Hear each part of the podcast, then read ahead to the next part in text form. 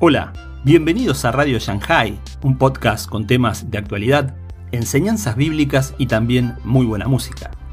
Te invito a suscribirte a la plataforma por el cual nos escuchás, como Spotify, Anchor, Google Podcast, Evox, Apple Podcast y muchas más. Recordá que podés seguirnos en Facebook e Instagram y por favor, déjanos tus comentarios. Te invito a escuchar este episodio atentamente. Suele ser muy común, desgraciadamente muy común, que la gente vea una película, un documental, lea un libro sobre el holocausto y diga, pero ¿cómo se pudo llegar a esto? ¿Pero cómo es posible? ¿Cómo nadie actuó? Etcétera. Bien. Que tengas ese pensamiento así de golpe, a rebote pronto, tiene cierta lógica. Pero no hay nada más que ver la sociedad en la que vivimos para explicarse el holocausto. ¿O ustedes creen que porque un día un señor con bigote austriaco que se llamaba Adolf decidió ir en esta dirección, la gente quedó alucinada y decidió seguirle? No, no, no, no, no, no.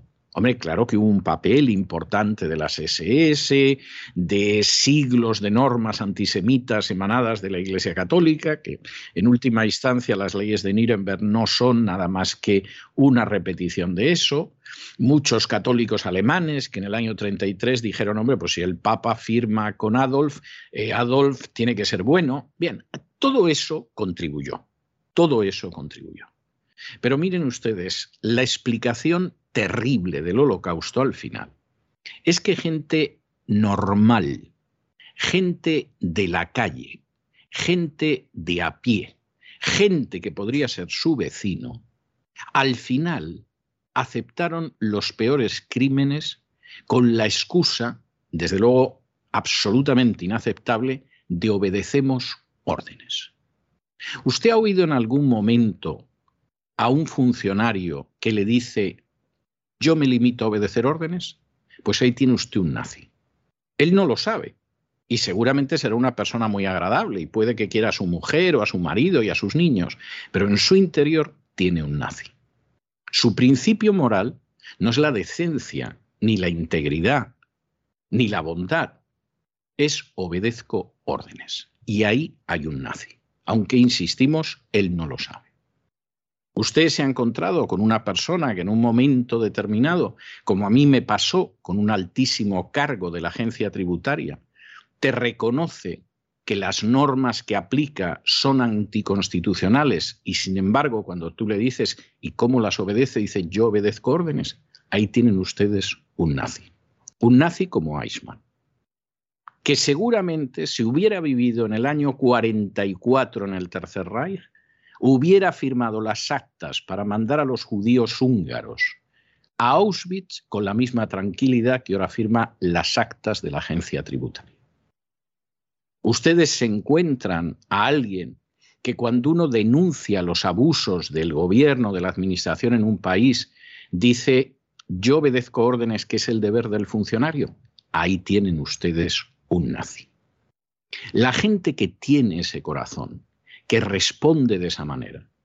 En el Tercer Reich, y no con un gobierno de, de cartón piedra, sino con gente seria, uniformada, hubieran obedecido todos los crímenes que decidía la cúpula nazi. Porque es gente que no tiene conciencia, ni moral, ni integridad, ni decencia. En lugar de eso, tienen un letrerito que dice yo obedezco órdenes. Y una sociedad así es la sociedad que en un momento determinado sale un pasaporte COVID en vez de un pasaporte ario y lo aplauden y lo aplican. Pero es que si mañana saliera el pasaporte ario, harían lo mismo, porque no tienen conciencia, porque no tienen decencia, pues no tienen integridad, a lo mejor protestan de la corrupción del gobierno de turno. Pero cuando a ellos les toca enfrentarse con la realidad, aplican el principio de yo cumplo órdenes, la doctrina Eichmann, que por cierto no salvó a Eichmann de que lo ahorcaran en Jerusalén. Esto también hay que decirlo, a veces se hace justicia y efectivamente, aunque alegues que obedecías órdenes, acabas colgado de una soga. Y esto es tremendamente importante. Cuando en un país como el Canadá Trudeau dice que sabemos, y lo dice en público, que estamos quebrantando las leyes y que vamos en contra de la Constitución en esta cuestión de la crisis del coronavirus y que vamos a seguir haciéndolo. La esperanza de ese país no está en los canallas que se refugian en el obedecemos órdenes. La esperanza de ese país está en estos momentos en las decenas de miles de camioneros que están yendo hacia Ottawa para acercar el Parlamento y obligar a dimitir a Trudeau. De la misma manera que la esperanza que había en la Alemania del Tercer Reich a partir del año 33 no estaba en todos esos funcionarios, y eso que no eran ni siquiera buscabonus, ¿eh? eran más idealistas que los buscabonus de la agencia tributaria, que obedecían órdenes. La esperanza de Alemania estuvo en gente decente como el pastor evangélico Martin Niemöller, al que Hitler no solo encarceló, sino que lo definía como su prisionero particular. La esperanza de Alemania estaba en gente como el teólogo Dietrich Bonhoeffer, que fue ahorcado por los nazis apenas unos días antes de que acabara la guerra. La esperanza de Alemania estaba en gente como la iglesia confesante, la Bekönende Kirche, que se opusieron al nazismo. Y lamentablemente fueron pocas voces y muchas lo pagaron con su vida, como fue el caso de Sophie Scholl. Esa es la esperanza de una nación.